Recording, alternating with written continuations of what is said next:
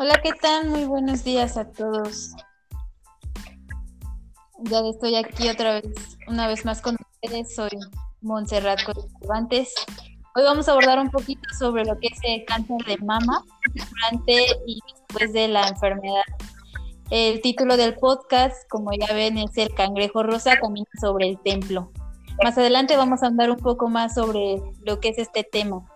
El día de hoy nos acompaña eh, como invitados especiales la oncóloga María del Pilar Mejía Rodríguez, el nutriólogo Daniel Esteban López, la psicóloga Karen Salinas Beltrán y por supuesto la acupunturista Catherine Cepeda Flores. Muy bien, para dar inicio a esto vamos a darle la palabra a la especialista en oncología María del Pilar, que nos platicará un poquito más acerca de lo que es este cáncer de mama y su experiencia médica sobre la enfermedad. Adelante, por favor. ¿Qué tal? Buenas tardes a todos. Qué gusto estar con ustedes. Me parece muy interesante el título del podcast porque justamente la palabra cáncer proviene del griego carcinos, que en latín significa cangrejo. Esto se asocia al parecido que tienen las venas que rodean un tumor canceroso con las patas de un cangrejo. En este sentido, podríamos definir al cáncer de mama como este tumor maligno originado de las células de la mama.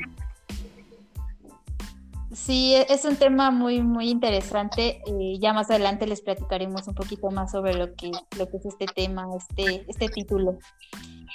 Eh, como, como bien lo, lo menciona, este cáncer actualmente está muy sonado en la actualidad. De hecho, estamos en el mes del cáncer de mama. Específicamente se tiene como cáncer de mama, pero se asocia más al cáncer de la mujer como tal. Entonces, pues dado, dado esto y pensando en, la mujer, quiero resolver eh, esta duda de, del tema más actual. Sí, mira, como lo mencionas, el cáncer de mama es uno de los más comunes.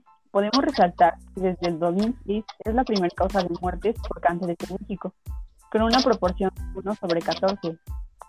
Es por eso que es importante realizarse efectos médicos y autoexploración para poder detectarlo a tiempo.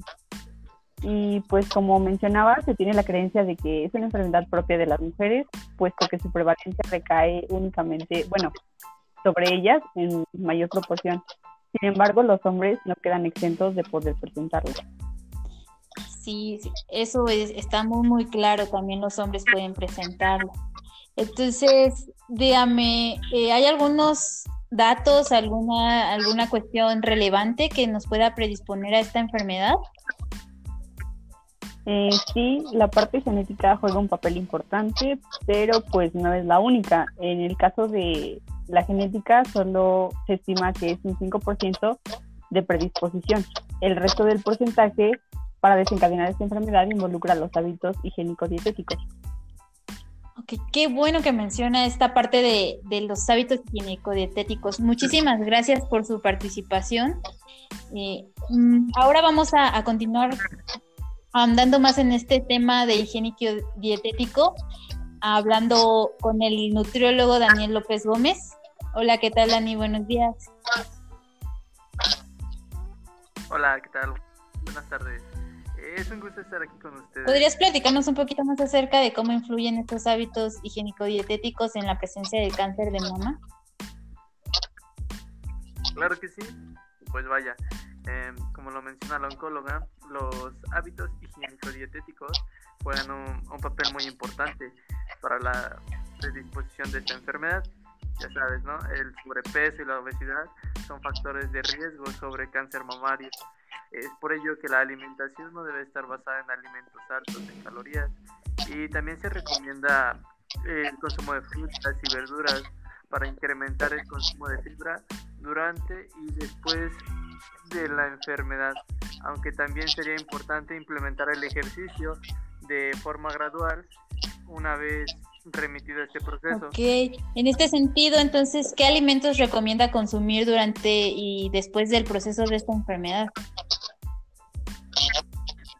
Eh, pues vaya, eh, recomienda el consumo de champiñones, brócoli, espinacas y tomate, ajo, aceite, eh, frutos secos, manzana, granada, Eh, algunos cítricos también se recomiendan, como lo tenemos en la naranja, el jugo de limón, y pues solo por mencionar unos más relevantes. ¿Y cómo es que estos alimentos nos ayudan?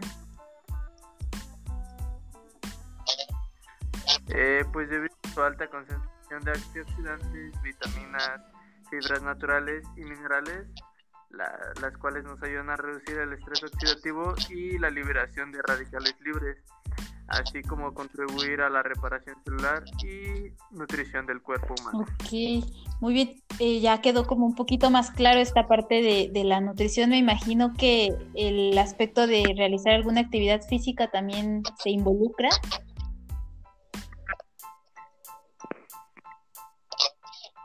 Eh, sí, es muy importante tomar en cuenta el, ejercicio, esto para prevenir más que nada, ¿no? Y pues tomarlo en cuenta como tratamiento para no tener sobrepeso. Esto se, seguirá evitando a, sí mismo el tener esta predisposición genética. Ok, muy bien. Muchísimas gracias por tu, por tu participación. Eh, bueno, ahora ya hemos abordado el aspecto clínico y el aspecto alimenticio, pero ¿qué hay de este aspecto psicológico?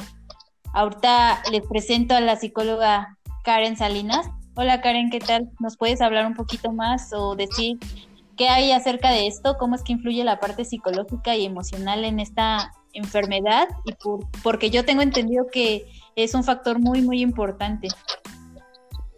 Claro que sí. Buenos días a todos. Como lo mencionas, el factor psicológico es muy importante durante toda la enfermedad.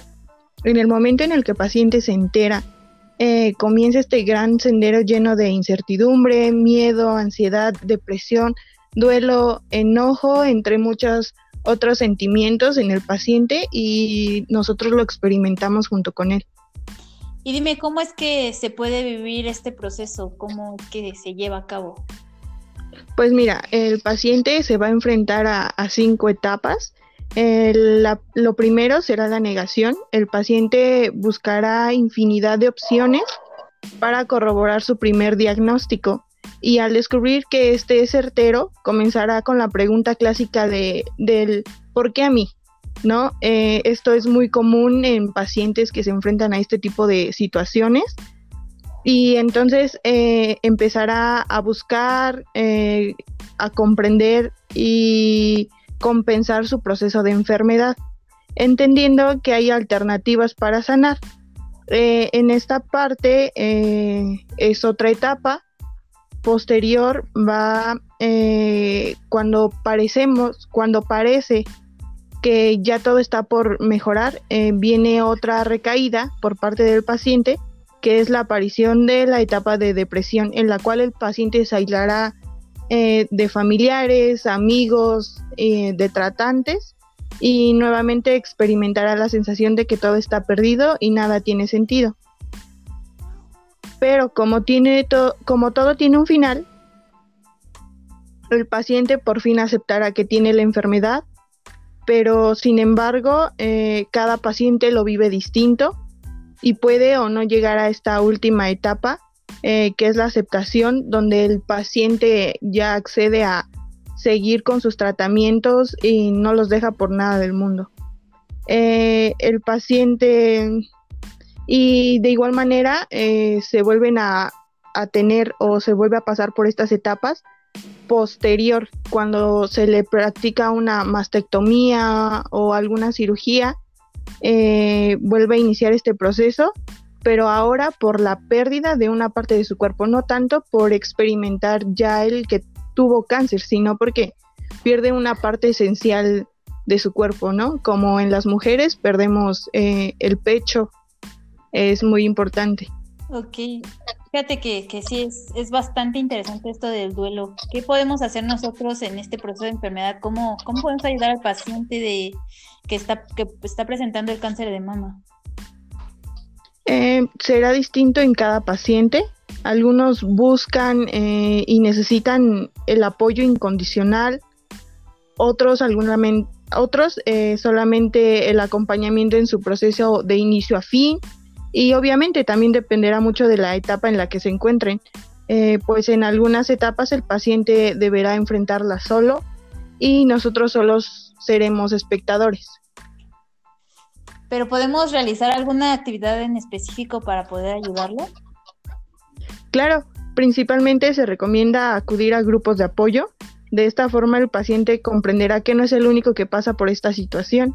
En este tipo de grupos eh, conocerá a otras personas con experiencias y procesos diferentes durante el transcurso de su enfermedad. También tratamientos, hábitos, el cómo eh, vivir con la enfermedad. De igual manera, conocer historias de éxito contra el cáncer, las cuales le darán aliento y lo ayudarán a afrontar de la mejor manera esta situación.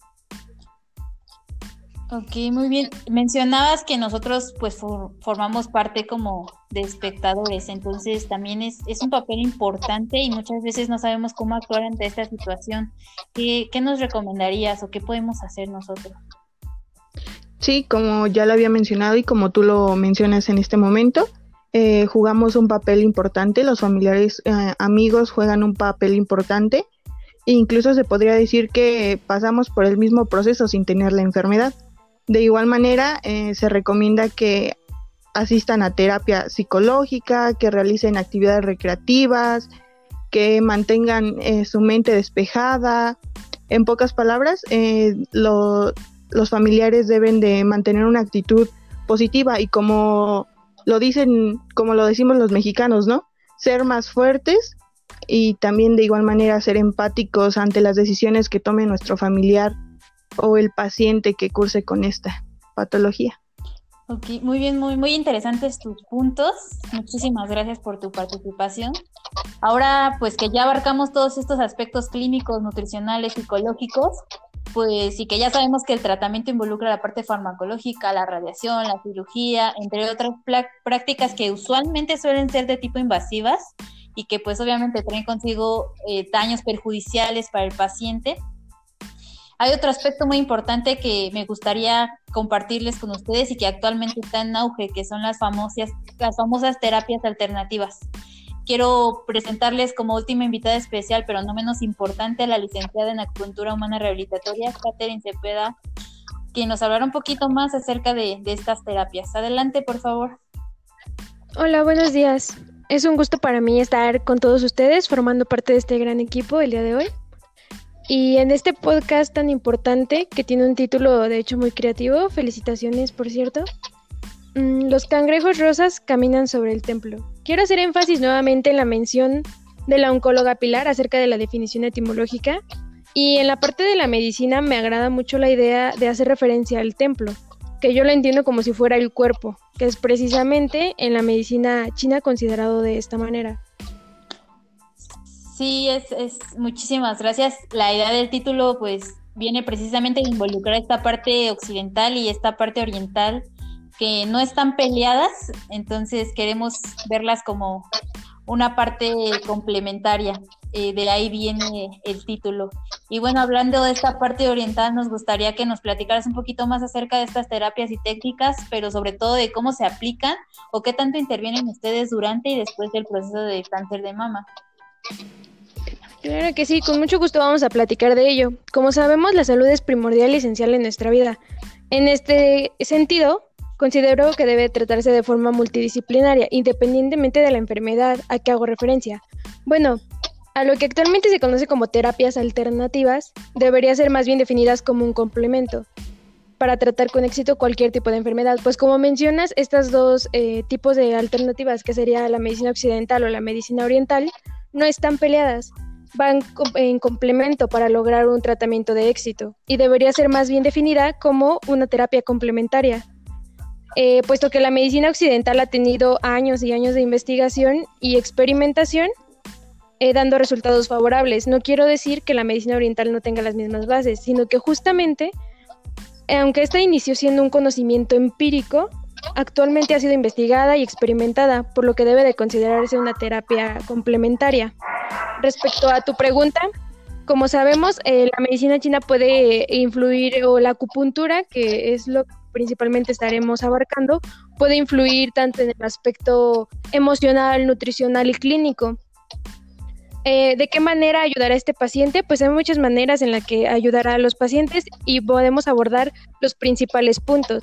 En primer lugar, abordaremos que en el tratamiento, durante todo el tratamiento, la acupuntura va a estar más enfocada a las secuelas de este mismo. Pues como ya sabemos, las quimioterapias, radioterapias y demás eh, técnicas invasivas van a provocar efectos secundarios, como podrían ser el vómito, cansancio, pérdida de apetito, eh, pérdida de peso. Esto podría llevar a una desnutrición, fatiga, eh, caída de vello corporal, caída de cabello, debilitamiento del sistema inmunológico, entre otras. En este punto, la acupuntura puede ayudar a, elevar el sistema inmunológico, puede ayudar con todos estos síntomas o todos estos efectos secundarios que vamos a tener a raíz del tratamiento. Posteriormente, en caso de que llegue a haber una mastectomía, podemos ayudar con fines estéticos y funcionales ya que la acupuntura va a ayudar a mejorar la cicatrización, va a ayudar como paliativo para el dolor y por supuesto pues va a tener muchísimas otras finalidades según el paciente, ya que cada paciente reacciona de forma muy diferente a cada uno de estos procesos. muy bien, me parece muy, muy interesante este aspecto de, como lo mencionas, una terapia más bien complementaria, aunque nosotros pues, la vemos como alternativa, pero sí sí tienes mucha razón en esta parte de la complementación. Entonces, pues, eso, muchísimas gracias por tu participación. Hemos llegado al final de este podcast. Muchísimas gracias por estar aquí con nosotros. Espero que esta información haya sido de su utilidad y, pues pasen la voz. Ya saben, eh, siempre hay que estar atentos a lo que podemos realizar pues obviamente antes, pero también durante y después de una enfermedad, en este caso del cáncer de mama. Y bueno, hasta aquí el podcast de hoy que se llamó El cangrejo rosa camina sobre el templo. Muchísimas gracias a todos, hasta luego.